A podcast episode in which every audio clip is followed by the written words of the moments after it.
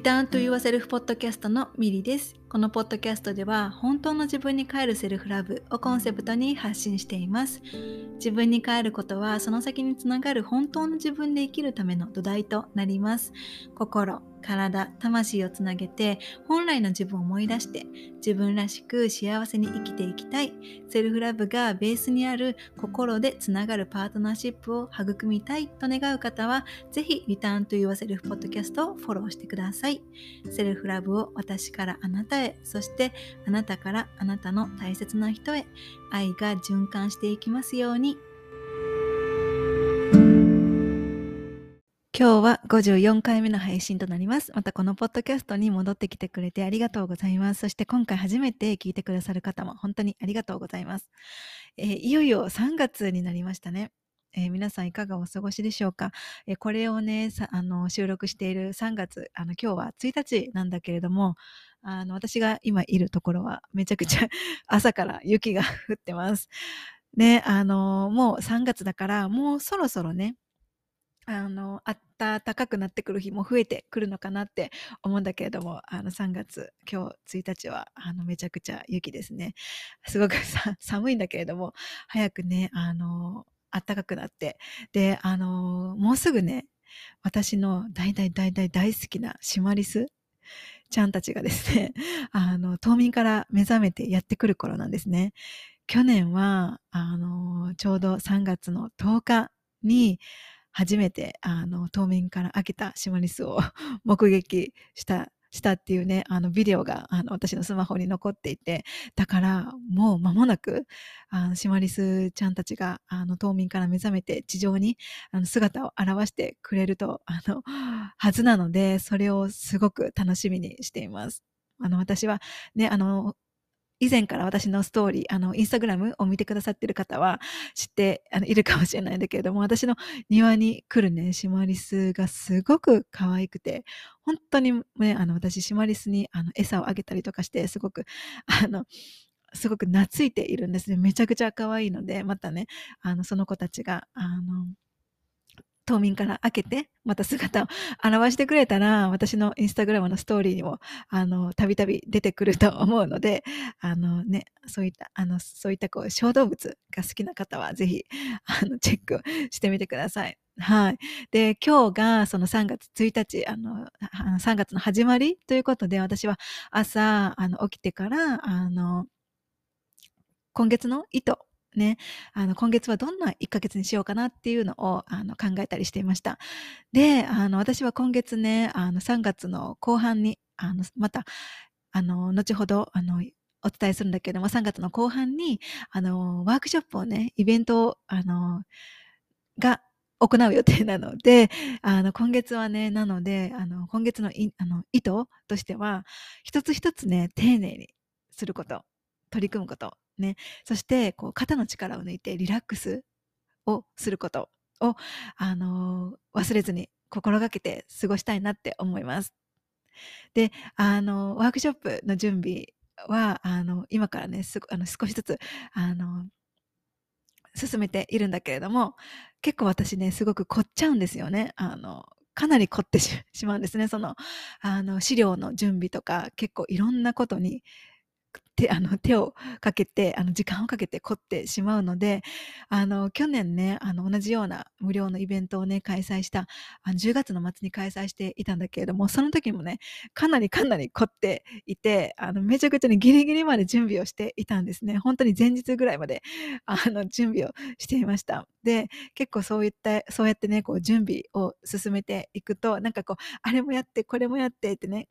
あのいっぱいいっぱいになってくることがたびたびあるので私はね。だからねあのいっぺんに一度に全てをこなそうってするのではなくって本当にこう一つ一つ今日できること今の自分ができることっていうのを一つ一つ丁寧に心を込めて、えー、取り組んでいきたいなって思います。そのワークショップの準備以外にも他にもあのね6ヶ月のジャーニーを受講しあのの受講生の皆さんへのあのビデオレッスンとかあの他にもセッションとかもあるのであのねそういったことあの一度に全てを完璧にこなそうとするのではなくってね一つ一つ丁寧に目の前のことを取り組んでそして、こう、あの、肩の力を抜いて、あの、リラックスしながら、あの、ね、取り組んでいきたいなって、今月はそれを大切にしたいなって思っています。はい。皆さんはどんな3月にしたいですか？どんな3月の意図を、あの、持っていますか？はい。えー、そしたらですね、えー、今月あ今回のエピソードは、あの、前回に引き続いて、スペシャルゲストの方に来ていただいています。で、今回はカリフォルニア在住のカリフォルニアオーガニックハウスを運営されているミミさんに来ていただきました。えー、ミミさんはカリフォルニアオーガニックハウスという名前で、えー、ビーガンの動物実験をしていないコスメを販売されています。で、私もね、以前、ミミさんのところからスキンケア商品とか、えー、コスメを購入させていただいたことがあるんですけれども、あの、ミミさんが運営されているような、あの、ここから動物実験のしていないコスメが買えるよっていうのが、こう、はっきりとわかる場所があるっていうのはすっごく便利だなって思うんですね。で、私がビーガンに関心を持ち始めた頃、ね、あの、そのコスメとかスキンケアにも動物が犠牲になっていることがあるっていうのを初めて知って、知った時に、でもじゃあ動物実験していない商品ってあの、どこで買えるのってわからなかったんですね、その時。えっと、6年ぐらい前だったと思うんですけれども、その時全然わからなかった。今はたくさんね、調べれば、あの、そういった情報がね、出てくると思うんだけれども、その時はまだまだね、あの、情報が限られていたなって思うんですね。うん。で、これってね、あの、ビーガンとか動物実験に関心がある方の結構あるあるな悩みだったりすると思うんですよね。どこから買えばいいんだろうとか、どうやって見つければいいんだろうとかっていうのね。だから、あの、ミミさんが運営されているカリフォルニアオーガニックハウスのような場所っていうのは、その、ここから買えば動物実験をしていなくて、安心安全なコスメが買えるっていうのが、一目でわかるから、ね、あの、ビーガンコスメを初めて手に取る方にも、もちろん初めてじゃない方にもね、すっごく便利で親切な場所だと思います。はい。で、あの、まあ、そういったこともね、あの、お伺いしているんだけれども、他にもね、あの、ミミさんが、えー、エピソードの中でおっしゃってくださった、ここ数年ですね、あ、ここ数年、セルフラブが大きなテーマだったっていうこと、で、生きている中で今が一番自分のことが好きっていうことをね、おっしゃったんですね。もうそれが本当に素敵、素敵だなって思って、もうそれを聞きながら、もう感動して、あの、うるうるして、あの、しまいそうになりました。本当に素敵だなって思いました。うん。ね、そんなあのミミさんにですね、カリフォルニアオーガニックハウスのことだけでなくって、カリフォルニア生活の様子であったり、あの、年末に日本に一時帰国されていた際に、えー、訪れた東京のビーガンカフェの話とか、あとはジェンダーロール、そして、えー、セクシュアルオリエンテーションなど様々なテーマでお話を伺いました。で、ビーガンに関心がある方も、たくさんね、あの参考になる話があると思うので、ぜひ最後まで、えー、お聞きいただければと思います。はい。えー、それでは、ミミさんとのエピソードに入る前に、私の方から一つお知らせがあります。えー、今月ですね、3月25日から27日、えー日本時間の夜の9時から Return to Yourself with Love という3日間のワークショップを開催します。えー、参加者限定の Facebook グループで行って、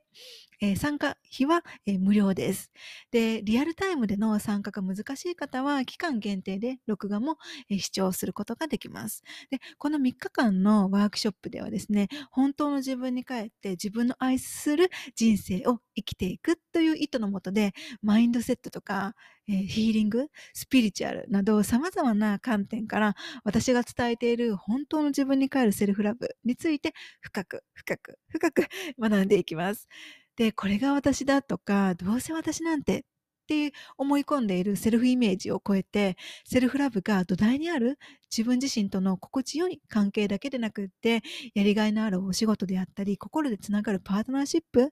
も、あの、もう自分を小さく抑えたり、幸せになることを諦めたりするのではなくって、自分が心から愛する人生を歩んでいきたいってね、願う、そんなソウルシスターズの皆様に向けて今の私がお伝えできることをこの3日間にたっぷりとお届けします。で、3日間それぞれにですね、違ったテーマがあって、え、1日目は本当の自分に帰るセルフラブというテーマで自分に帰って、え自分らしいあり方を思い出すという内容をお話しします。2日目は自分に帰る内なる旅というテーマで自分を癒してありのままの自分を愛するという内容です。で、3日目は自分が愛する人生を歩むというテーマで本当の自分と調和し生きていくという内容をお届けいたします。で、このワークショップに向いているあの方っていうのはですね、恋愛とかお仕事、幸せな生き方、すべての土台である、それらすべての土台であるセルフラブを大切にした自分関係の育み方を学びたい方。そして他人と比べず、内なる自分と手を取り合って、自分のジャーニーを焦らずにそして信頼して歩み、あの、歩んでいきたい方。で、自分を小さく抑えたり、制限しているブロックに気がついて、そしてこう苦しさとか、モヤモヤから解放されたいという方。で、自分を癒して、ありのままの自分を受け入れて、そして内なるエネルギーを調和していきたい方。そして、本当の自分と調和をして、今ここから理想と現実のギャップを埋めていきたいという方。そして最後は、えー、ミリの発信するメッセージが好きな方。ミリの発信するメッセージが心地いいなって感じる方です。はい。そういった方に、えー、とてもとてもおすすめな、えー、ぜひ参加していただきたいワークショップになっています。で、前回、昨年のね、10月にこのような、あの、ワークショップをね、開催したんだけれども、あの時よりもまた私自身も日々学んで、そして自分に帰りながら自分を探求して、そして私自身がアップデートされているので、前回参加したよっていう方もぜひリピートでご参加ください。で、ワークショップの内容も少しアップデートを加える予定なので、また新たな学びや気づきがあるだろうし、で、今回もう一度ワークショップに参加することで、前回よりもさらに負に落ちる内容もきっとたくさんあると思います。で、さらなる詳細っていうのは、え今後ニュースレターにて別途お知らせをいたしますので、この3日間の無料ワークショップのお知らせを受け取りたいという方は、このエピソードの概要欄から、えー、3日間の無料ワークショップ専用のニュースレターへ登録をお願いいたします。で、このニュースレターっていうのは普段私がですね、不定期でお届けしているニュースレターとはまた別のワークショップ専用のニュースレターとなっているので、もうすでにね、私のニュースレター、あの不定期であのお届けしているニュースレターをすでに受け取っているよっていう方も、またこの、あのワークショップ専用のニュースレターの方に改めてご登録をお願いいたします。で、今、あの、少しずつね、あの、ワークショップに向けて、あの、準備をしています。はい。あの、とてもね、あの、心を込めて、あの、ワークショップの準備に取り組んでいるので、はい。あの、ワークショップ25、3月の25から始まる3日間のワークショップでお会いできることを心から楽しみにしています。はい。それでは私からのお知らせは以上です。えー、そしたらですね、カリフォルニアオーガニックハウス、ミミさんとのエピソード、最後までお楽しみください。皆さん、こんにちは。今回のエピソードでは、カリフォルニアオーガニックハウスのミミさんに来ていただきました。ミミさん、今日はどうぞよろしくお願いします。お願いします。はい。えっと、ミミさんはですね、えー、主にインスタグラムで、えー、カリフォルニアオーガニックハウスというアカウント名で、えっと、ビーガンのメイク、コスメ、ね、そうそう、コスメ用品を、えー、販売されています。で、えー、今日はそのミミさんに、えー、このゲストに来ていただいて、えー、今されている、えー、活動の様子とか他にもいろんなあのお話をミミさんからお伺いしたいと思っています。今日はとても楽しみにしていましてよろしくお願いします。こちらこそです。よろしくお願いします。はい、えー、そしたら早速なんですけれど、えー、ミミさんの方から自己紹介をお願いしてもいいですか？はい。えー、っと、えー、ミミと言います。えー、っと、先ほどミミさんにご紹介いただいたように、え、っと、カリフォルニアオーガニックハウスという、えオンラインショップを姉と共に経営しておりまして、えヴィーガンで、え動物実験していないコスメやスキンケアなどを、えっと、日本の皆様、日本、ウェブサイト自体は日本語なんですけど、えま世界中に住んでいらっしゃる日本語がわかる方、えー、の皆さんに、えー、お届けできるようにっていうので、えーと、オンラインショップを運営しております。えー、私にとってその動物実験していないビーガンであるっていうのはすごくすごく大事なポリシーでもう一生曲げないポリシーだと思っていて、えー、世界中の皆様に特に日本私があの母国が日本なので、えー、同じ日本の皆様に私が納得できる商品だとか、えー、届けてる届けれたらいいなっていうのとあとま動物実験について知っていただいて、え、動物実験をいつか、え、コスメだとかに、ねね、あの日用品などのに、えー、行われている動物実験をいつか廃止できるように、えー、声を上げているところです。はい、はい、ありがとうございます。あそんなあのとても素晴らしい活動をされているミミさんにあのいろいろあの早速聞いていきたいと思うんですけれど、ね、あの一番最初に私があのミミさんのことを知ったのが、ね、この今エピソードで収録する前にもお話しさせていただいてたんですけど、うん、結構もう結構前にもともとそのインスタでは最初は知らそのインスタが初めてではなくってそのアメブロ、あのアメーバブログ の方でなんかねあのそのアメリカでこうビーガンを、はい、なんかビーガンについてこう発信されている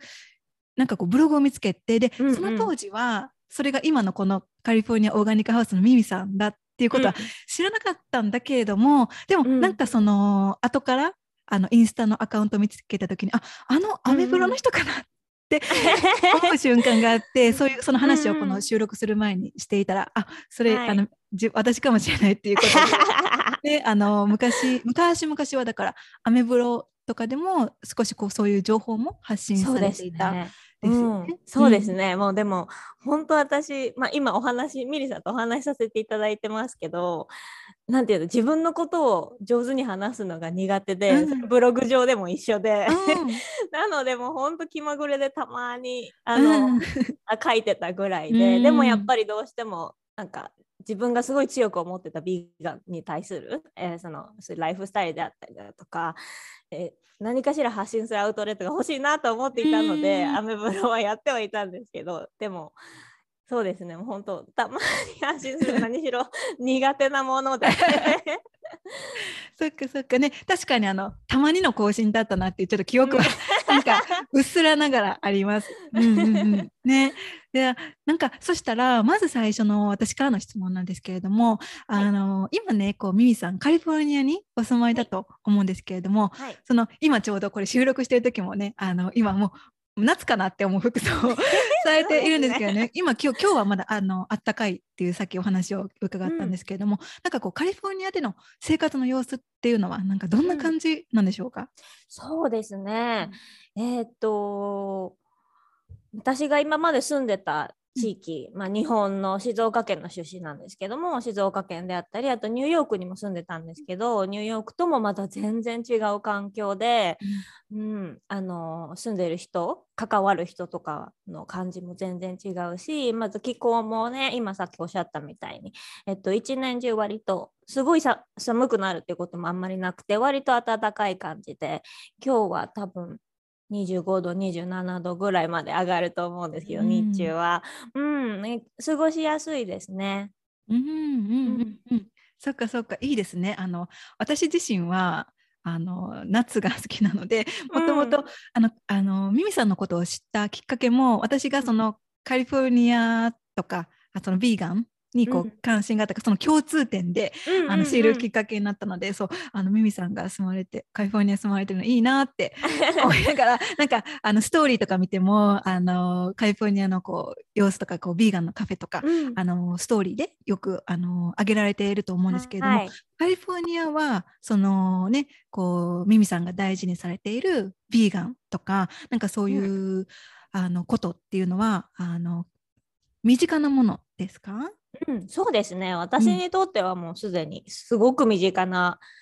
うん、こそうですね。ワードでもあるし、うん、周りでビーガンっていう言葉をすごくよく見かけることができるし、うん、今私が住んでいるところももう本当歩いて、えー、10分圏内に、えー、たくさんビーガンレストランビーガンカフェがあって、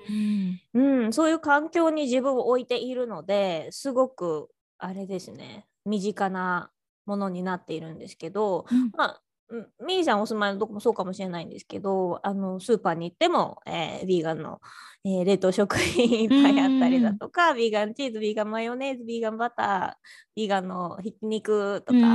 うんそういう植物から作られたものがたくさんあの周りに売っているので本当に私からしてみたら何て言うんですかもう日常というか、うん、うん、ありがたいことにそういう環境ですね、うん、うん、カリフォルニアは。カリフォルニアといっても私は大きな町に住んでいるので、うんうん、えー、もしかしたら小さい町に行ったらそのアクセスがその、うん、うん、あの植物性で作られたプラントベースのものへのアクセスがまあちょっとリミットされてしまうかなっていうのはあると思うんですけど私か私の今いさせてもらう環境はそうですねすごいアクセスボーですね。うんいいですね。はい、そっかそっかじゃあそうですねあのそしたらカリフォルニアにそのそうアクセスのいいそのビーガンとか、うん、あのアクセスしやすいってさっきおっしゃったんですけどなんかこうえみみさんはどんなビそのお気に入りのそのカフェに行くとしたら、どんな食べ物をたそのカリフォルニアってね結構私の中でこうメキシコ料理？あの、うんうん、タコスとかブリトとか結構そういうのでねおなんかあのなんていうの？あのよく見つける見つけやすいイメージがあるんですけども、うんうん、なんか普段はそうお気に入りのカフェにそのビーガンカフェに行くとしたらなんかどういったものがよく結構食べられたりするんですか？そうですね。そうですね確かにそのおっしゃってたみたいにメキシコ料理ビーガナイズさとされたメキシコ料理やっぱり多いですよね。メキシコ系の,、あの南米の方のをルーツに持った方が結構カリフォルニア多いっていうのもあると思うしえもちろんブリトーとか私も大好きでしょっちゅう食べてますし、あとはカフェとかに行ったらやっぱりなんだろうな、まあ、たまにファンシーな、うん、あのあの物に見合わないか高値段の高さのアボカドトーストとか。あそういうのもちょっと自分のご褒美みたいに食べたりしますけど、でも私やっぱアジアアジアの食事がすごい好きなので、うん、ヴィーガンのお寿司とか。あ,、うん、あとラーメン食べに行ったりだとか、うん、ベトナムのコミュニティも大きなコミュニティもこっちの私の住んでる方にはあるので、うん、ベトナムタイの大きいコミュニティがあるので、えー、そうですね。ベトナム料理タイ料理とかあとそうですね。韓国料理もヴィーガンで美味しいの食べれるのでうんそうですね、アジアン料理を、あの、転々とす、あの、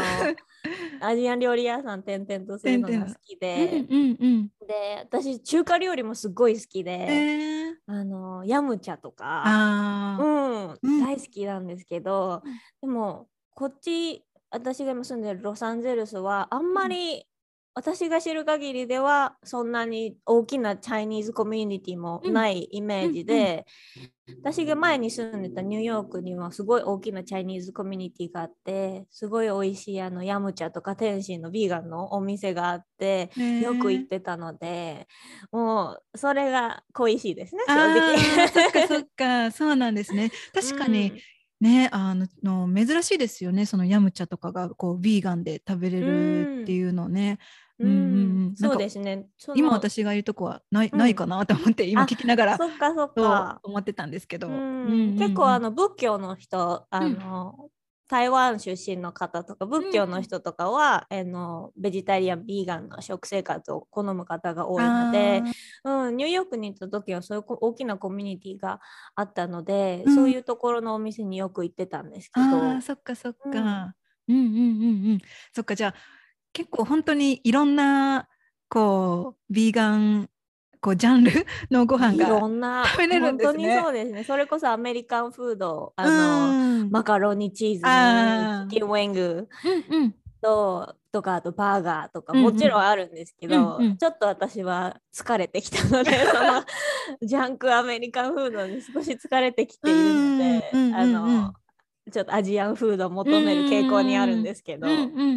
そっかそっか。でもなんかそうやっていろんなバリエーションが豊富だからあの、うん、秋菜さんそうですよね。そうですね。うん、うん、そっかそっか。じゃあそしたらあの次の質問なんですけれどね、はい、あの私、あの、ミミさんのあのストーリーをね、あの、インスタグラムのストーリーを見てて、あ、日本に、あストーリーだけじゃなくて投稿も見ていて、うんうん。あの、年末に日本にはい。帰国されていたんですよね。何年そうなんです。何年ぶりでしたか？そうですね、えっと、コロナ禍に入ってうん。から、やっぱもちろんね、身動きが取れなかったので、だからもう2年半ぶりとかですかね。うんうんうんうん。うん。そっかそっか。じゃあ本当にこう2年半ぶりにこう帰国してみていろんなね、うん。ビーガンフードあの日本のビーガンご飯を、なんかはい。おせちとかも載せられてたと思うんですけれども、そうですなんかうううん帰国してその 2, 2年半ぶりとかに帰国してみて、うん。どうでしたか？そのビーあの日本でビーガンカフェに行ってみて。なんかうん。ここ2年半前とちょっと違うなとか、うんうん。あなんかこういう製品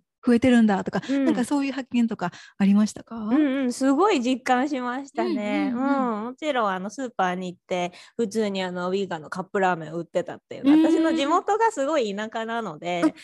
うん、静岡県のもう田舎のとこ方にあるのでなかなかアクセスそのねあの植物性の食べ物をアクセスするの難しいかなって思ってたんですけど実際スーパー回ってみたら大豆ミートどこでも売ってるしもちろんお豆腐どこでも売ってるし、うん。あのビーガンのチーズであったりあのとかも全然えーどこでもう 結構いろんな、あの薬局とかそういうとこでもうん。並べてくれてたし、えー。で姉もあの、まあ、食生活だけじゃなくて私はあの日用なんていうんですか？あの、んうんシャンプーだとか、うんうんうん。そういうのも気にしているので、うんうん。あの姉があのビーガンのあのシャンプーコンディショナー買ってきてくれたりだとへか、ー。うん、ボディーソープ買ってきてくれたりだとかして、はい。本当にもうなんて言うんだろうな。もちろん探さなければ目につかないっていうのも、うん探さなければどこにあのあるかっていうのがわからないっていうのもあると思うんですけど、うん。でも本当にちょっと調べたらまとめとか作ってくれてる方たくさんいるし、確か本当に少しの少しあのさあのググるっていうだけの、うん。だけでいろいろ情報入ってくる時代なので、うん。本当に日本でビーガンって全然やりやすいと思うやりやすくなったと思うんですよね。カフェも東京でもいろいろ行かしてもらったんですけど、うん。本当にクオリティ高いし、ううんん本当に美味しい食べ物たくさんあるし、うんうんうんまあいい5日間ぐらい東京にも行ってたんですけど、うんもう本当に回りきれないぐあらい。ーそっか。えはい、なんか東京でその行った食べたものでこう、うん。印象的だったなっていうの、うんなんかあげるとしたら何がありますか？えっとですね自由が丘にある西道さんっていうお店うんうんうん。があって、そこはあのうな重が有名で。あーなんか写真で見たかもしれない。見ました。すごいリアリティのあるうな重出していらっしゃるお店で,、うん。で私そこ一人で行ってでいつもは予約しないと入れないんですって。へーうん、割と小さなお店なのでうんうん。っていうのもああるしもちろん人気だからっていうのもあると思うんですけど私はそれも知らなくてたまたま一人でポンと行ったらポンとい入れはあの食べさせてもらえることができて はい。でもその時私はどうしても麺が食べたくて、うんうん。でラーメンも美味しいっていう風に聞いてたのでラーメンいただいたんですけど、うん。でもどうしてもうな重も食べてみたいななんて思って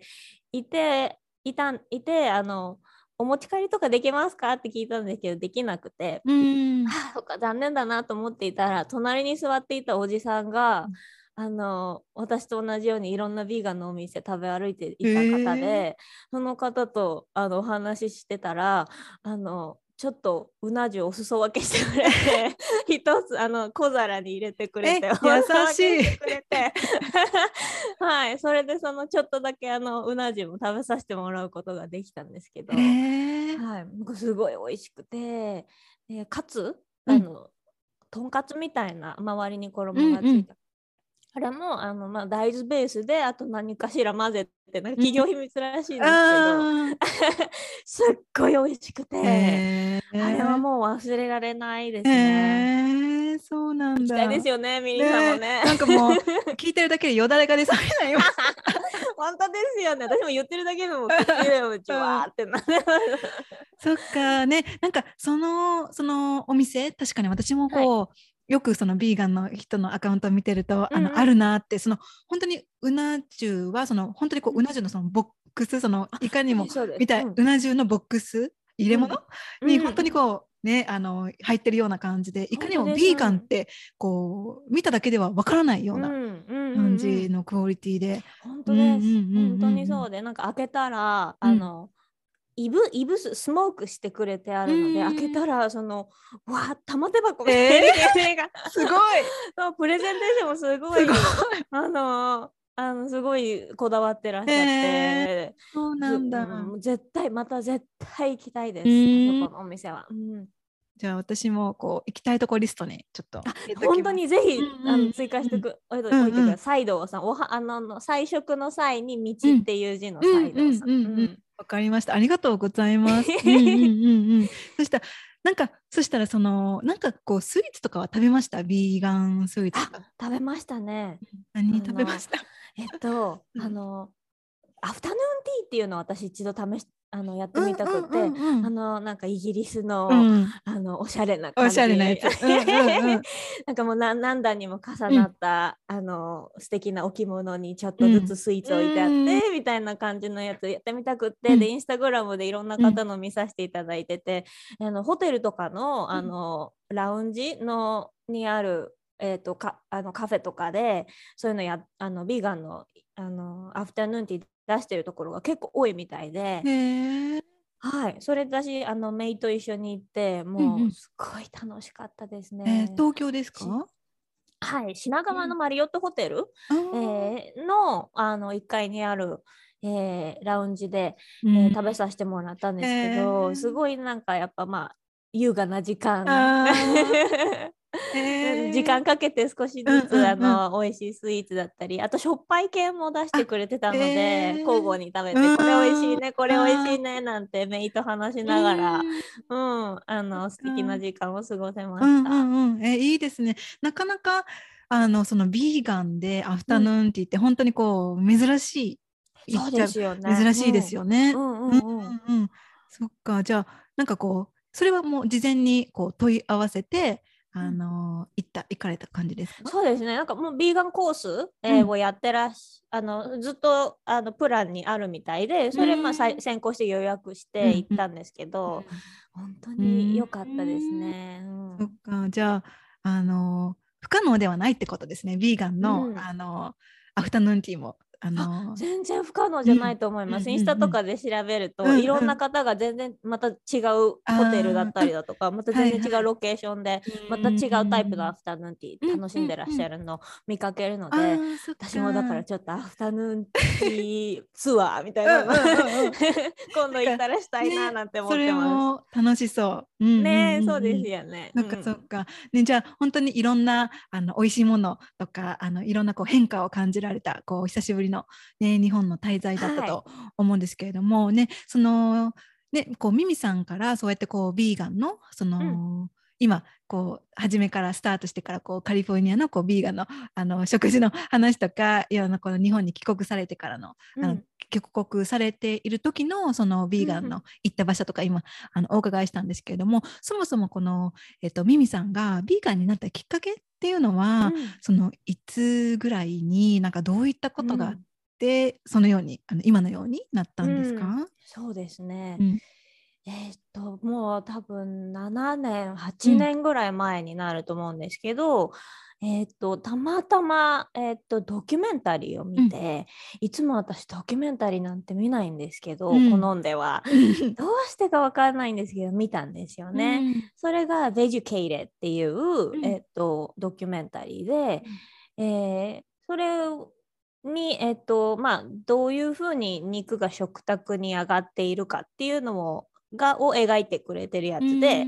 でまあうん数人のにおのお肉を食べる方たちを、うん。えっとまあ、実験台っていうわけじゃないんですけど、まあえっとベジタリアンの生活をえビーガンの生活をしばらくしてみたらなんかこういうあの結果的に多分体重も落ちるからみたいなあの理由でそういう参加さしてもらってでその人たちがその、まあ、しばらくヴィーガンの生活をするっていうジャーニーを描いた、うん。えっと、お話だったんですけどその中であの、えーどういうふうな状況で動物たちが、えっとまあ、工場ですよね。工場で繁殖させられ、あえーまだ赤ちゃんの間に、えー殺されて、うん。えーまあ、パッケージ肉としてパッケージさせられて、えー食卓に並んでいる、まあ、そういう工程をまあ見せてくれるドキュメンタリーで、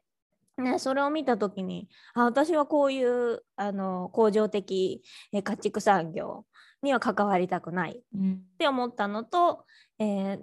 ずっと10年ぐらい、えー10何年かな、えーっと一緒に暮らしている犬がいるんですけれども、うん。私はすごいそのワンちゃんのことを大事にしていて、うん。私はこんなにも彼女のことを愛して大事にしているのに他の動物同じように痛みも喜びもうん。悲しみも感じる動物のことは平気で私は殺して食べてたんだなうん。だ直接的じゃもちろんないですけども、誰かにお金を払ってもスーパーであったり、えっとまあ、レストランであったりお金を払って、まあ、結局は痛みを痛みと苦しみを彼らの一生の痛みと苦しみを私はそれをお金を払ってそれをなんて言うんですかね。まあうん。なんて言うのかな。そうですね。なんていうのかな。そう、お金を払うことによって、まず、その需要が生まれて、うん。で、あの供給するために、その彼らがしあの死んでい、生まれ、産まさせられて死んでいったわけじゃないですか。そういうのにも関わりたくないなって思ったのが、えっと、お肉だったり、乳製品だったり、えーっていうのをやめるきっかけで、で、まあ、少しずつ調べて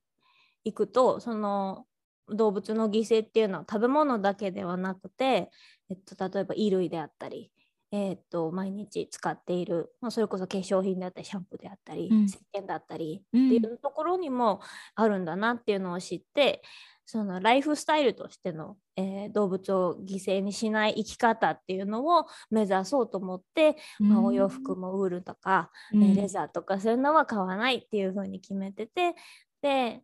あのお化粧品だったりだとか日常生活で使う消耗品ですね。それとかもあの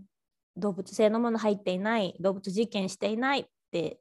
えいうものを選ぼうっていうふうになって、まあ、それがきっかけですね。全てのきっかけはドキュメンタリーを見たことですね。ああそうだったんですね。うんうん。ほんじゃあそしたらそのドキュメンタリーを見てで最初はそうやってこう食事の方からあの、うん。食べることを減らし減らしていったりとかでそしてこういろいろ調べているうちにこう衣服とかスキンケアとか、なんかシャンプーとかそういった身の回りのことも、あのつながってるんだって、あのー知ってそそして食事だけじゃなくってそういった身の回りの生活の部分からもその動物が犠牲になっているものをやあのうん。減らしていったっていう感じなんですね。そうですね。はい、うんうんうん。そんな感じでした。そっか、じゃあ、なんかその、最初、なんかどうでしたか、その、そういうドキュメンタリーを見ました。うん。で、あこんなことが起きてたんだって知って、うん。いきいきなりその、なんかこう、普段これまで、あの、身につけ、なんていうの？買っていたものを、例えばうんうん。食品であっても、その、日用品であっても、ななんで、なんであれ、その、今まで買っていたものを、うん。いきなり、こう、ぜなんか、なんていうの、買わないっていうことを、うんうんうん。を選んだのか、それともちょっとずつちょっとずつ自分にできる範囲で減らしていったのか、なんかこれってこう人にそれぞれねあのよくビーガン始めたらどうやったんですかっていう話になった時に、うん。なんか結構上がる話題だと思うんですけどね。リミさんはどうでしたか？その初めの頃は。うん、そうですね。私の場合は、まあそのドキュメンタリーを見た直後にもう、まあ、肉はもう私の生活にはいらない。私はこういうインダストリーには加担しないって思ったので、もうもう買わないってなったんですけど、あまり乳製品については、あの知識がそのドキュメンタリーを見た直後はなかったので、うん乳製品、まあ、牛乳を買うっていうことはもちろんしなかったんですけど、うんうん。そのチョコレートに入ってしまっている乳あのちょっとミルクうん。の部分は、まあいいのかな。そんな大きい量じゃないしなんていうふうに思ってたんですけど、まあもちろんあの興味が出てくるのでいろいろ調べていくうちにその私が牛乳が入っている食品だったりだとかを購入することによってこういう結末が起きてるんだっていうのを知ったので、あのうん、あの牛あの牛乳を、えっと、生産するために育てられる、うん。えっと、メスの牛さんですね。特にやっぱり私も女性なのでうん。彼彼女たちがそのねフィメールの牛さんたちが一生のうちに何度も何度も人工授精で妊娠させられて、お乳出すためだけにもカラッカラになるまで一生絞り出されて、何度も出産させられてって。私はもうこんなの。やめやめてよって すごい思ったので、まあ、もちろん一番最初に自分ができる行動っていうのは自分がそれを消費するのをやめるっていうことだなと思ったので、うん、まず次はそこそうですね乳製品に行って、うん、それから徐々にその、まあ、食べ物はもうそれで結構動物動物性のものは排除できたかなって思って外外食する時ももちろんあのその時はニューヨークに住んでて、まあ、ニューヨークもすごいご飯食べる、うん、ビーガンでご飯食べれるとこたくさんあったので、うん、はい、それで問題はなかったんですけどでそれ洋服のこととか調べていって、ああそうか。この洋服、えー、ウールってこんな風にできてる。あの私の手元に届いてたんだって思って、まあ、持ってるウールは、ま、もちろんそのすぐに捨てるとかはなかったですけど少し嫌だなレザー持ってるの嫌だなって思った時はあの、うん、あの古着屋さんにドネーションしに行ったりだとかっていうのは知ってて、うん、そうですね。それでまあい最近なんですけどやっとファストファッションのことも学んできて、うん、うん、だからファストファッションもえっと、もちろんもう買うことは、まあ、減ったんですけども、うん、それでもあの自分の中で知識が、えっと、ああの知識を得ることができたので、うん、ファーストファッションもあんまり関わりたくないし自分が一生懸命働いたお金をそういうところにつぎ込むのは嫌だなって思うようになったり、うん、うん、でコスメもやっぱりだんだんですね。うん、そっかそっか。ね、こういろんなこう自分のできる範囲からこうちょあの少しずつ少しずつこう減らしていったりなんか学びながら、うん、あの取り入れていったりしたっていう感じ。なんですかね。そうですね、うんうん、はい、そんな感じでした。うんうん、じゃあなんかさっきね、あのそのビーガンになった当初はニューヨークにいたっておっしゃったんですけど、うん、そのビーガンになった当初あのっていうのはこういきなりいきなりというかこう周りの反応ってどうどうですか？なんかその近く、うん、そのこれまで一緒になんか食事行っていた友達の反応とか、うん、もしくはこうご家族の反応とか、うんうんうん、ねなんかどうでしたか？そうですね。私は、えーと、その時当時のパートナーと一緒に住んでいて、そのドキュメンタリーを見たのもその人と一緒に見たんですね。うん、それで、えーとまあ、同じ時期に、えーと、同じように、えーと食生活を変えました。でえっ、とそうですね。私の場合はその動物のためにえっと、やめたいっていう視点がすごい強かったんですけどその人はちょうどその人のお父さんが、えっと、がんになってしまったっていう時期と重なっていて、うん、乳製品肉を食べることによって、まあ、がんがあのより深刻になってしまう可能性だったりだとかっていうのをかのその人が、えっと、自分で調べて、えー、学んでいってそういうその人はその観点健康の観点で、うん、あの動物性食品を自分のダイエットから抜き去るのがベストだなっていうふうに考えたみたいでそれなのでまあ結局まあ行き着くとこは理由は違ってもまあ食生活として行き着くとこが一緒になったので、うん、うん、特にその問題はそこではあの、うん、その人との関係性の中では問題はなくて、で私家族が日本に住んでるんですけど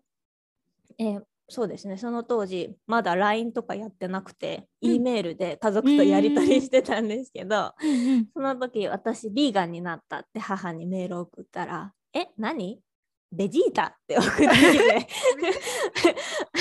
私がドラゴンボールとか好きなんでなんかなんかベジータの話をしてるのかなって思ったみたいで。ベジータとかって言っていやいやいやビーガンっていうのはこういうライフスタイルでっていうふうに説明をして。でも最初は、えっと、父も母もあとあのカリフォルニアオーガニックハウスを一緒に経営してる姉も、最初はやっぱ私の健康面が心配だっていうふうに言ってはいたんですけど、でもまあもう何年も経っていい、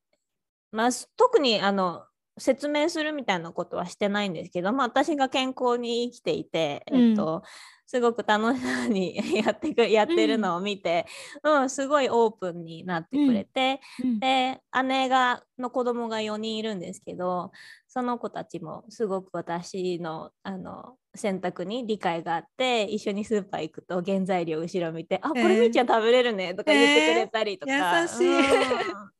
修学旅行にお土産行った時は「これうんみーちゃん食べれそうだから買ってきた」って言ってくれた時はもう泣きそうになりましたね。泣きそうね。え、その小学生ぐらいですあか？もうね大きいんですよ。あの一番上の子19歳で。下の子は小学校6年生なんですけど、みんな理解してくれて。うんえ嬉しいですね。そうやってこう周りがこう理解してくれるっていうのね。うんうんうん。そっか。じゃあなんかそうやってねこうミミさんのこうビーガンのあのーストーリーというかビーガン生活がそうやってこう始まって、はいもう7年8年今経ったそうですね、そんななってますね。ねそっかそっか。じゃあそしたらその今ねこのやられているあの活動されているそのカリフォルニアオーガニックハウスっていうのは、うんいつから始められたんですか？そうですね、5年こ、カリフォルニアに来てからなので、あー5年ぐらいかな、始めたのは。うんそっかそっかそっか。でその始められたきっかけっていうのはうん何だったんですか？そうですね、えっと、さっきお話ししたみたいに、まあ、そのあの動物がどういうふうに犠牲、私たちが暮らしていく中でどういうふうに犠牲を受けてるかっていうのを、まあ、知っていくきっかけとなったのがドキュメンタリーで、であのそれからいろいろ調べていてコスメ、えー生活用品でも動物犠牲になってる動物実験されているっていうふうなことを知って、でまあコスメ全部変えたんですねビーガンのものに。うん。でそれがまあ個人的な始まりででそれから、まあ、私もともとコスメだったりおしゃれとかだったりそういうの好きなので、うん。えー自分であのいろんなコスメ試したりしていて、ビーガンのもの動物実験してないものっていうのをやっていたら、えっと、姉がですねえー日本に住む姉が、えっと、そういうの私が興味があるっていうのを知っていたので、それを日本の人にも、えっと、届けられるような、えっと、場所を作らないかっていうふうに言ってきてくれて。えー。うん、私が多分ずっと動物実験これしてるから買っちゃダメだよとか言ってたの。口うるさく言ってたのをうん。なんか、うん、あのそういううん強い気持ちがあるんだったら形にしてみないかっていう風なのも言ってくれうんてそれであの姉と一緒にそのみんなが安心していちいちあのラベル見てこれ動物性のもの入ってないかなとかチェックしなくてもいちいちあのメーカーに問い合わせて動物実験してますって聞かなくてもいいような場所を作ってあげたいなって思ってうん。それであの今のかいあのオンラインショップを始めて、えーそうですねそんな感じです。うん そっかありがとうございますあの説明してくださって、はいうん、じゃあ最初はお姉さんのその提案うんだっそうですからね。始まった。おーそうですよそっかすうんごい。ねなんかあの本当にこうビーガンのコスメって、うん確かにその私も当時そのビーガンになにかりあのなり始めた頃興味が、うんあのふ興味をが湧いてきた頃ぐらいって、なんか確かにその見つけにくかったというかどこにで見つけるんだろうってなんか今だったらそのコスメキッチンとか、うん。なんかそういったところにも置いてあるとは思うんだけれども、なんかその私もそのビーガンとかに興味が持ったのがうーん6年ぐらいとか前うんうん。なのかな、うんなんかその時はなんかまだね本当に分からなかった。本当そうですよね。うんうんうんうん。うん。なんかそういう買える場所っていうのがないですもんうんうんねう。ん。今はそれこそラッシュさんとかあとボディショップさんとかも、あの動物実験してないって言ってらっしゃるので、うん。行けるとこあるんですけどそれこそ本当に6年7年前とかだと、ど日本ってどこで買える？そうそうそうそう。うん。本当そうだ。だったのうんで、うんうん。うん、安心して買える場所が私も私もやっぱ家族あのうん。姉だったりだとか、うん。姪たち、うん。姪とか甥とかに安心して使えるものを使ってほしいって思ってたしうん。もちろんその過程で動物傷つけてほしくないなって思ってたのでそういう場所があったら私も安心できるなと思ったので、うん。そうですね。そういう経緯ですね。ああそっかそっか。ねなんか私もねあの以前あのそのカリフォルニアオーガニックハウスのウェブサイトからあの、うん。いくつかこうせあのコスメとか買わせていただいたんですけど、はいなんかありがとうございました。その時あのい以前ねあの友達と一緒に買ったこともあるんですよ。一緒に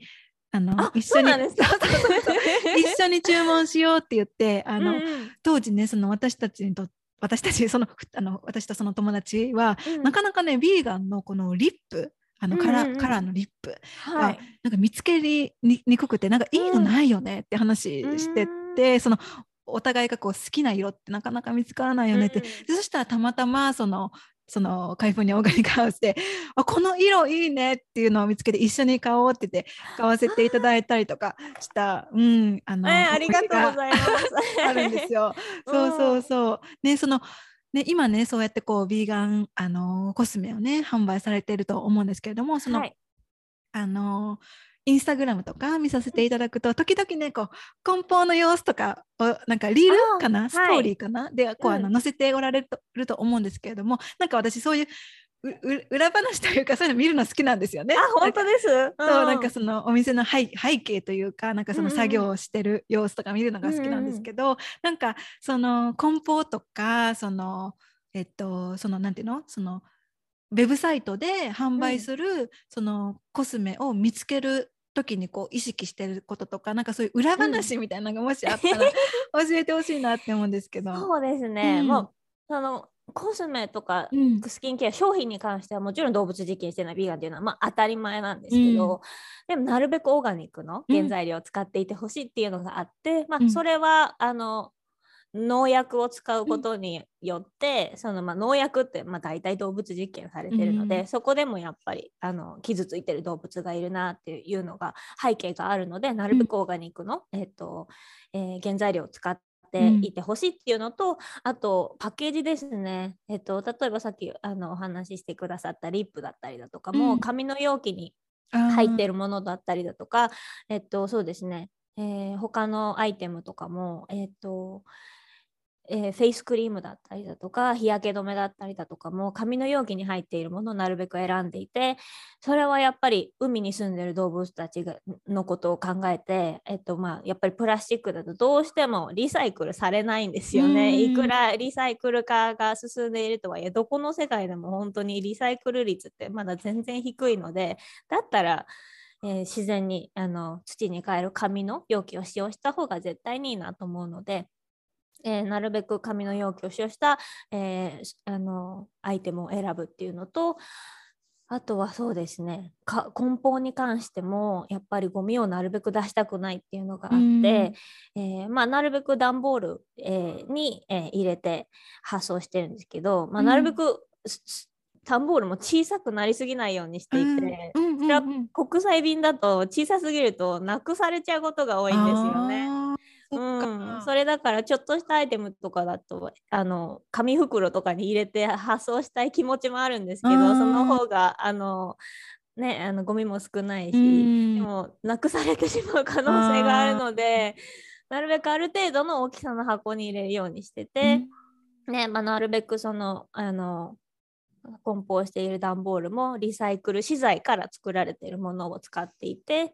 であとはそうですね。中に詰めているパッキングピーナッツもえっとでんぷんでできているものを使っているので、えっと、水で溶けるんですよ。うん。水でパーッと溶けたらもうほんとでんぷんに戻ってくれるのでそのまま、えっと、シンクに流していただける。もしくはあのコンポストする際に、うん。えっと、虫さんたちの美味しい餌になってくれるので、うん、そういう風にしてあの自然分解、えーできる素材のものを使っていてあとはテープとかも、えープラスチックのテープを使わないようにしていて、えーそうですね。なるべくなるべく環境に、えっと、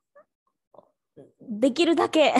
あの悪影響がない負担がないようなものを使うようにはしていますね。うんうんうん、そっか。なんか今聞いてて本当にいろんなことを考えながらこう配慮されながらね、うん。あの日本あのカリフォルニアから日本に届けておられるんだなっていうのを 聞いていてそうですうんね、感じうんや。っぱりどうしても国際便なのでそのそこのに私が住んでいるところから日本の皆様におお届けする間に出てしまう関係のダメージ CO2 であったりだとか、うん、何何しろあの小首なので、うん、っていうのがあるのでそこが本当に申し訳ないなっていうふうになんか地球に対して申し訳ないなっていうふうに思っていて、うん、それなのでそこで負担をかけてしまっている分他のところでの負担を削りたいなっていうのをすごく思っているので、うんなるべくその商品もあのえっ、ー、と発注して届けてもらう際にもなるべくあのプラスチック使わないでくださいねっていうのを必ず言うようにして、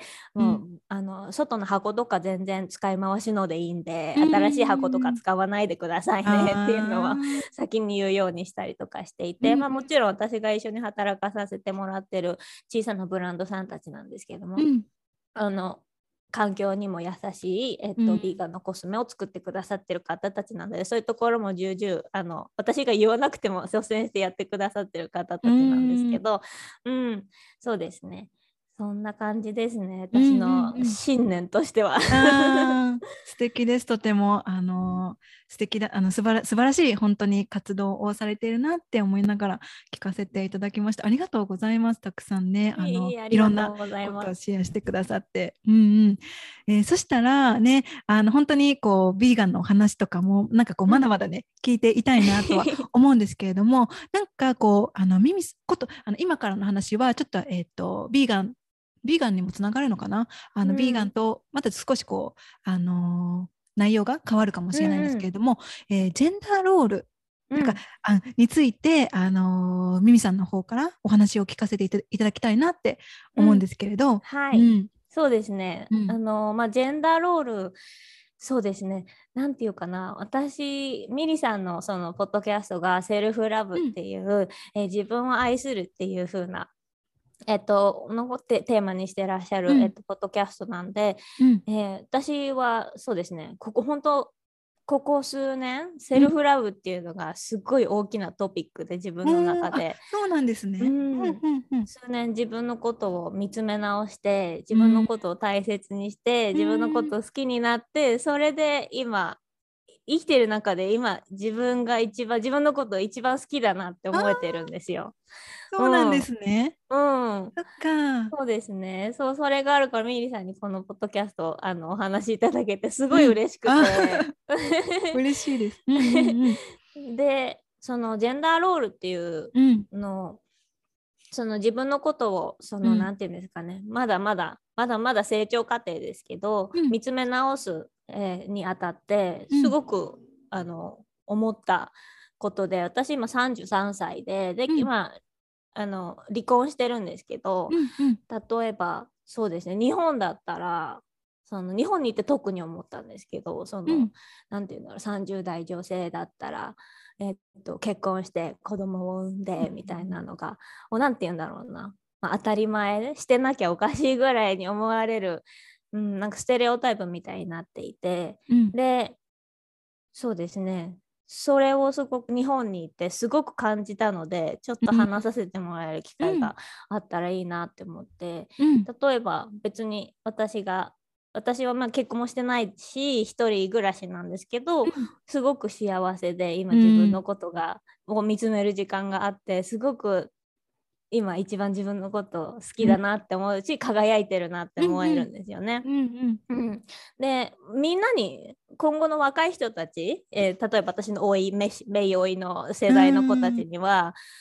本当にずっとそういうふうに思っていてほしくて、自分のこと好きで自分の毎日が楽しくて自分のを責めるようなことしてほしくないなってすごく思っていて、うん、でも今の社会ではそのジェンダーロール例えば女の人はこうでなきゃいけない男の人はこうでなきゃいけないっていうのはすごく押し付けられる、うん、えっと、ところが多いなって思っていて、うん、変えていきたいなって 思ったので、うん。うん、なんか例えば男の子だからって言ってあの家族の金銭面で大黒柱にならないといけないっていうことも全然ないと思うし、うん、もうその家庭内で話し合って例えば女性の方があの外に出て仕事をするのが向いているって思えば男性そして男性の方が家にいてハウスメイキングハウスメーカーとして働いてえー子供を育あのにケアする人の方、っていう役割の方が自分に向いていると思えば、うん。それだって当たり前にいいじゃないですうんか。うんうん。だから性別とかではなくてその人の向き不向きでうん。そのまあ家庭内であったりやあの会社の中での役割だったりだとかを、えー見直せるあの、わやあの役割をや役割としてあの、うん。できるような社会になってほしいなっていうのもすごく強く思っていて、うん。えーそうですね。それなのでちょっとう、んうんうん。うん、それもお話ししてみたいなと思いました。確かにそうですよね。なんかあのー私の周りでもなんかそうやってこうなんていうのかな、うん、ステレオタイプというかあのー、昔からこう例えば親にうん。女の子だから家事できなきゃいけないよとか、うん、だから家事手伝いなさいとか、うん。あとはなんかこう何歳になったらこう結あのー女性はこう結婚してそして出産してって、なんかこう昔その昔からずっとこう、うん、言われてたというかなんかそうやってこう染みついてる考え。当たり前うんみたいな、ねそうそう当考たり前えでしたよね。うん。うんうんうん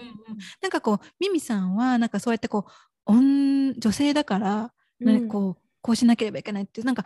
うん、昔からこう当たり前のようにこう染みついてた思い込みとかありましたか？ああそうですね。女性だから私も憧れでもあったんですけど、うん。いつかは子供を産んでその、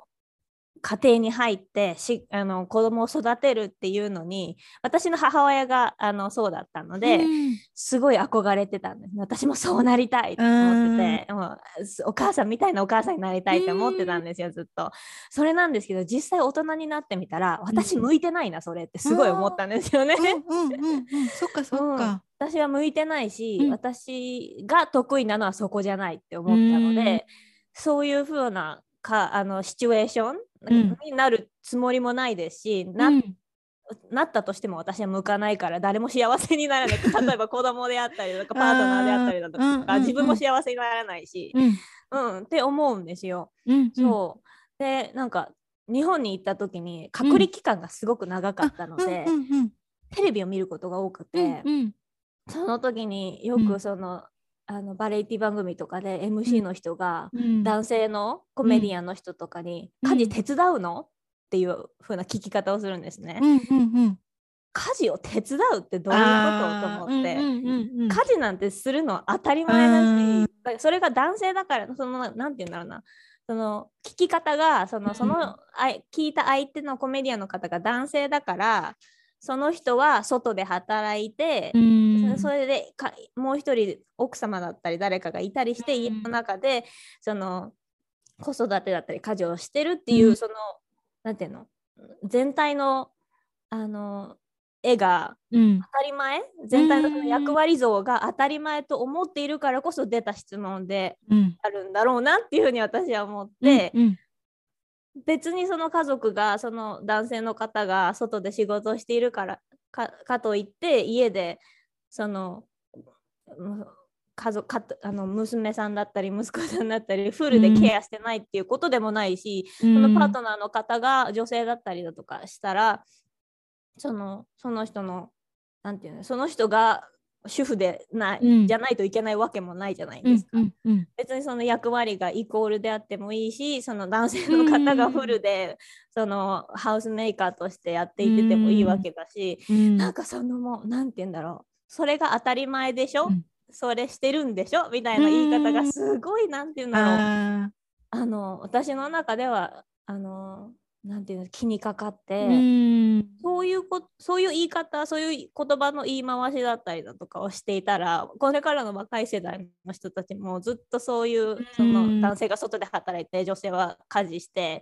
まあ仕事もしてっていうのは当たり前みたいなダイナミックが普通だと思って育ってしまうから大人がそういうなんて言うんだろう言い回しであであったりだとかうん。大人が変えていかないといけないと思うんですよね。うん。うん。確かに。うん、だから、うん。そうですね私もなるべくメイとか老いとかと喋るときは、その男性が仕事をするのが当たり前みたいな決めつけないような言い方をえー喋り方をするように心がけてはいます。うんそうなんですね。そっか。でも本当にそういう風にこう話してくれるというか、あの人がこう周りにいるっていうのは本当にすごい新しい価値観を与えることに、うん、これまでとは違った価値観を与えることになるので本当に大切なことですよね。うんそうですね。そう思います。本当に、うん、ね、なんか本当に今あのこうやってミミさんとお話をさせていただいていてもなんか私自身もなんかそうやって女の子だからとかっていうその、うん、女の子だからこうしなければいけないとかっていう思い込みも、あのあの今は少しずつ減ってきてはいるけれども、うん、本当に私もあった。あの昔はあった。持っていたし、うん、そうですよね、うん。うんうん、私も本当にそうです。多分今で今だにそのジェンダーバイアスみたいな自分の中であると思うんですけど、うん、それを毎日毎日掘り掘り返して、違うぞ違うぞじゃないぞっていうのをあの 言い聞かせてるところですね。うんうんうんうん、そうですよね。うんうんうん。そっかそっか。ねなんかあのー、なんだろうなんか私が今思うのは本当に例えばカップルであっても、うん、あの例えばもし夫婦とか、あのそういう関係になったとしても対等でいたいなっていう思いがすごく私もあって、うん、でそれこそこう家事を協力することもなんか自然なことであったりとか、うん、なんかこう、うん、なんかどっちかが何かをやるってこう決めつけずに女だからこれをやって、うん、男の人だからこれをやるってこう決めつけずになんか自分になんかないものをお互いが補い合って対等にいけたらいいんじゃないかなって思い、ね、それがパートナーシップの理想ですよね。うんうんうんうんうん、そうですよね。うんうん。はい。そしたありがとうございます。そのえっとジェンダーロールのことを話題に挙げてくださって。うん、はい。じゃもう一つ、えー、セクシュアル、えー、オリエンテーションについても、うん、えー、聞いてみたいなって思うんですけれども、うん、うんうんそうですね。これもさっきお話しした自分の、うん、自分を見つめることに、えー、自分を見つめて自分のこと好きになってっていうのにつながってくるんですけど、うん、あんまりあのインスタとかでは特に言ってないんですけど、うん、私パンセクシャルで、えっと、性別関係なく、えっと男性女性例えばトランスジェンダーだったりだとか、まあ、ノンバイナリーだったりだとか、うん、全ての、えー、性のの人を、えっとまあ、その人のことが魅力的だと思えば性別関係なく好きになれる人なんですね。うん。うん。えー、さっきお話ししたあのビーガンになったきっかけのドキュメンタリーを見たっていうパートナーも女性で、えー、私もその人と9年ぐらいずっと一緒にいたんですけど、うんうん、もうもうもう一緒じゃないんですけどね、うん、でもそうですね。そういうふうに自分のあのアイデンセクシャルアイデンティアイデンティティっていうか、うん、セクシャルオリエンテーションを見つけることができてしっくりきてて、うん、それもなんか自分が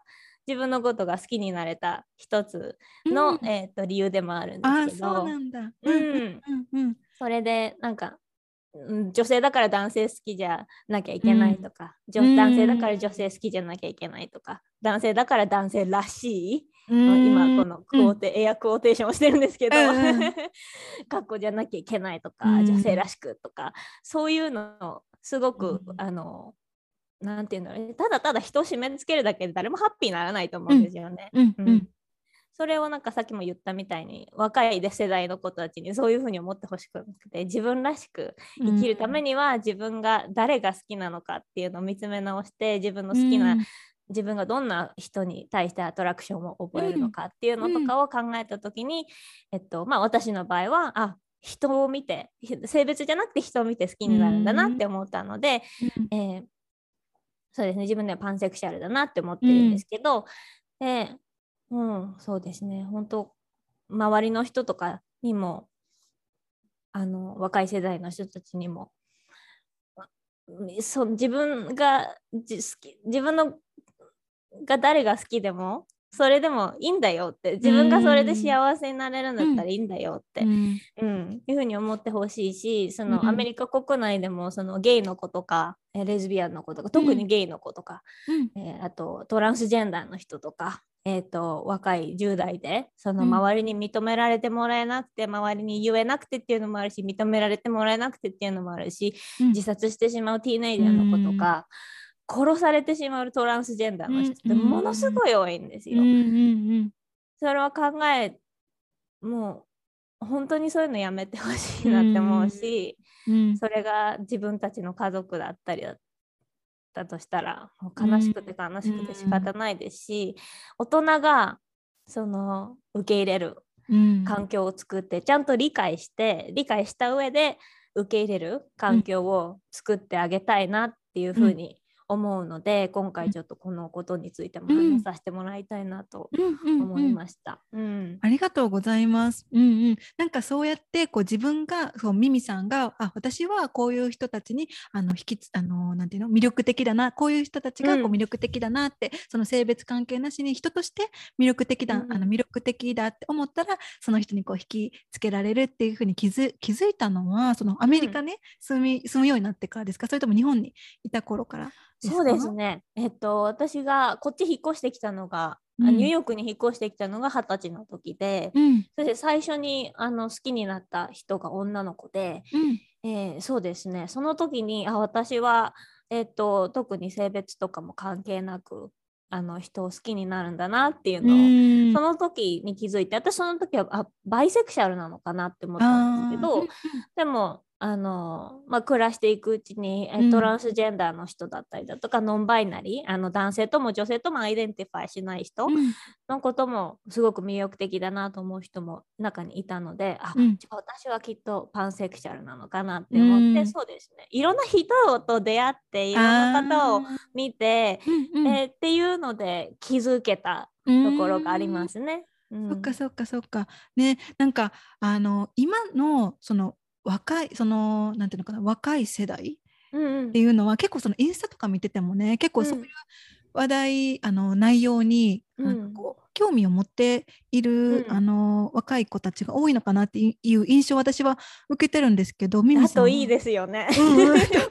どうですか？なんかそういうアカウントとかをちょくちょく見かけたりするんですよね。うん。まあでももしかしたらこう少数派それでもまだ少数派か,、かもしれないけれども、うん。なんかそうやって発信とかそういう話題をしているあの私とかよりももっともっと若い、ねうんあの世代の子たちを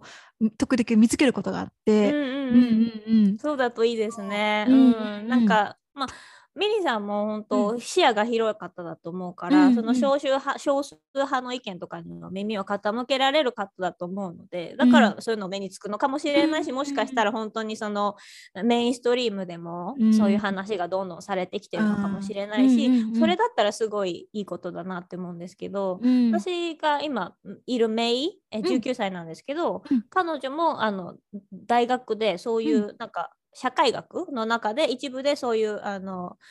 えーセクシャルオリエンテーションの話だったりだとかっていうのを少しあの講義の中で聞いたっていうことを言っててあすごいねそうなんだっていう話もしてで私は、あのもうかなり10年ぐらい前なんですけどあの、ニューヨークで短大に行ってた時うん。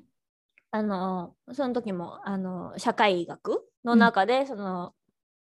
あのセクシャルオリエンテーションの話もありましたし、うん。だから学校とかでそういう話をどんどんしてほしいですね。あー確かどにんどんしてほしい。うん。そうしてくれたらそのあ私っておかしくないんだって思ってくれる子供たちとかもうん。全然いると思うし、うん。周りにそういう知識がある人がいないとやっぱり子ど子供たちも言いづらいと思うし、うん。その例えば女性で女性のことが好き魅力的だなと思うのっておかしいって思っちゃってることもしかしたらいるかもしれないし、うんうん大人がちゃんと知識をつけておかしくないよ全然それがあなたの思考なんだからうん。おかしくないよって言ってあげれる大人が増えてほしいですよね。うん。そしたらもっともっと楽しく生きれる子どもたちの世代が増えると思そうですよねなんかもっともっとこう自分らしくというか、う。うんうんを大切にしてあの生きる、あの子供たちが増えたら増えるようになっていきたいですよね。うん、本当そうですね。ううんんうんうんうんねえそっかありがとうございます本当に今日はたくさんお話を聞かせていただいて、あいいえいいえ。うんあの私自身あの勉強になりました。うんいやーそんなことはありがとうございます。もう本当喋るの苦手で。全然 じゃあ最後になんですけれどもあのミミさんの方からなんかこうメッセージがあったら、うん。これを聞いてくれてる、うん、あの皆さんにあのぜひメッセージをお願いします。はい、えっと、そうですね。私が、えっと、まあ、ビーガンとして生活していて、ビーガンのコスメ、スキンケアなんかも販売するような、えーこともさせていただいていて、えー今、先ほどちょっと、あの、まあ、ジェンダーロールについてだったり、セクシュアルオリエンテーションについてだったり、話させていただきましたが、えっと、まあ、すべて未来につながることだと思っていて、私たちの、えー次の世代、若い世代の子たちにつながる未来を明るい未来を届けたいって思っていてやっていて動物実験なくしたいっていうのもで私が今こうやって言ってあの発信してさらにそういう実際に動物実験してないコスメも購入できるアウトレットがあるっていう、えーふうにしているのも、えっと、いつかもう数年経ったら子どもたちの私たちの次の世代の子たちからしたら動物実験してないなんて当たり前。動物実験なんてしてたの？今まで。みたいな、うん、に世代になることを願って、えっと、やっている活動でで先ほど話した、えっとまあ、あの自分を知るセクシャルオリエンテーションであったりだとかその男女、えー男女っていうふうに決めるのではなくて個人の、えっと個人のことを尊重して個人の、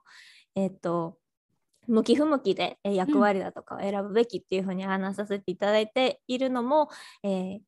まあ、未来の子どもたちのためにっていうのがあるので、うん、ぜひぜひあの知識をつけて私もまだまだ勉強中ですけど、えーっと知識をつけて未来の子どもたち次の世代がより楽しく明るく生きれるような世界を動物も含めて、うん。みんなで大人が頑張っていきたいですねっていう感じですね。うん。ありがとうございます。うん、なんかこのポッドキャスト聞いてくださってるのは本当に20代とか30代の方が、女性が多いので、うん。あのこの今回のこのミミさんのお話とかあの聞いて少しでもこう何かヒントになったりあのちょっと調べるきっかけとか私自身も含めて、なんかそういう風になっていけばいいなって思います。はい。はい、ありがとうございます。そしたらミミさん今日は本当にありがとうございました。はい、はいこちらこそ。うんじゃあまた私のこの、えっと、エピソードの概要欄にこうミミさんの、えー活動をされているあのカリフォルニアオーガニックハウスの,、あのインスタグラムのアカウントとか、えーウェブサイトのリンクをあの載せさせていただくのであのミミさんのこともっと知りたいなとかあの活動のこととかあの知りたいなって思ったらぜひぜひあのチェックをしてみてください。はい。ありがとうございます。うんそしたら今日はミミさん本当にありがとうございました。はい、ありがとうございました。はい、それでは今日のエピソードは以上です。またね。ミミさんとのエピソード、最後まで聞いてくださってありがとうございました。えーどんな学びや気づき、発見があったでしょうか？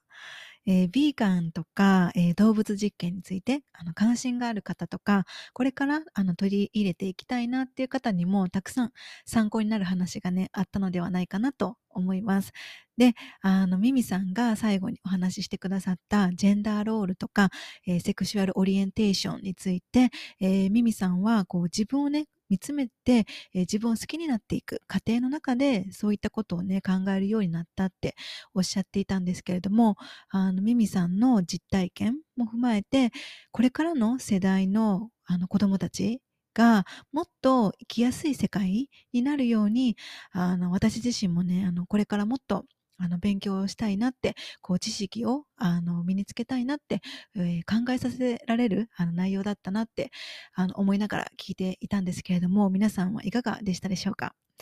えーミミさんがあのおっしゃっていたね、えービーガンも動物実験もそしてジェンダーロールとかセクシュアルオリエンテーションについても全て未来につながることで次の世代の子たちに明るい未来を届けたいと思っているっていう言葉がすっごくすごく印象的で、あの心に残りました。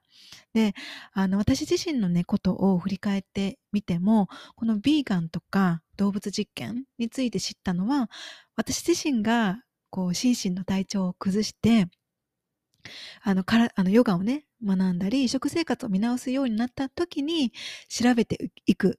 中で出会ったものだったし、で、セクシュアルオリエンテーションについても、あの、周りの大人に教わったっていうよりかは、それこそビーガンのつながりで出会った人たちの中で、ね、同性の人、あの子が好きなんだよねっていう人たちに出会ったりしたことから、そういったことをね、あの調べるように、あの、なっていったんですよね。だから、私自身も20代前半までは、そういった話にこう触れる機会って全くなかったなって思うんですね。あの、どこかで習ったとか、ね、誰かに教えてもらったっていう機会がほとんどなかったなって思います。でも、これからは、そのビーガンも動物実験も、ね、ジェンダーロールとかセクシャルオリエンテーションについても、ね、大人たちも、ね、私たちの大人たちも学んで、そして次の世代の子たちに伝えていくことができるようにしておくべきことをこれからはきっとそうなんだろうなって思っています。で、そういったことを近くで話してくれる大人がいればね、きっときっとあの大きな安心につながるとあの、これからの時代を生きていく次の世代の子供たちが、子たちが、ね、あの、子たちへの大きなね、安心につながるんじゃないかなっていうことを、あの、改めて考えさせてもらえた、あの、あのミミさんのお話だったなって思います。はい。ね、今回のミミさんのお話からはね、この次の世代の子たちに伝えていきたいことっていうのをすごくあの考えさせ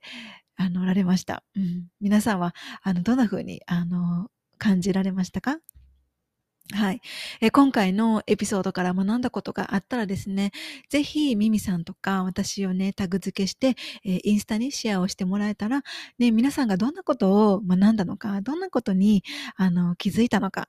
うん、っていうことを知ることができるので、あのぜひあの、教えていただけたら嬉しいです。そして、このエピソードが必要な方がね、周りにあのいらっしゃったら、ぜひシェアをしてあげてください。はい。えー、それでは、リターンと Your Self ポッドキャストの、えー、感想とか、あの、今後話してほしい内容のリクエストなど、あの、いつでも私のインスタグラム、えー、ミリカルナにてお待ちしています。そして、冒頭で話したように、え今月ですね、3月25日から始まる3日間の無料ワークショップにアクセスするための、えニュースレター登録のリンクをこのエピソードの概要欄に記載をしているので、そちらから登録をお願いいたします。それでは、今回のエピソードは以上です。thank you エピソードを最後まで聞いてくださってありがとうございました。私の日々の発信はインスタグラムミリカルナをフォローしてください。また自分に帰るセルフラブに関してこんな内容を話してほしいなどがあればお気軽にメッセージいただけると嬉しいです。そしてセルフラブのことやこのポッドキャストのエピソードが必要な方が周りにいらっしゃればぜひシェアをしてあげてください。これを聞いてくださった皆様が今どこにいて何をしていても今この瞬間間が幸せでありますように。それではまた次回の配信でお会いしましょう。またね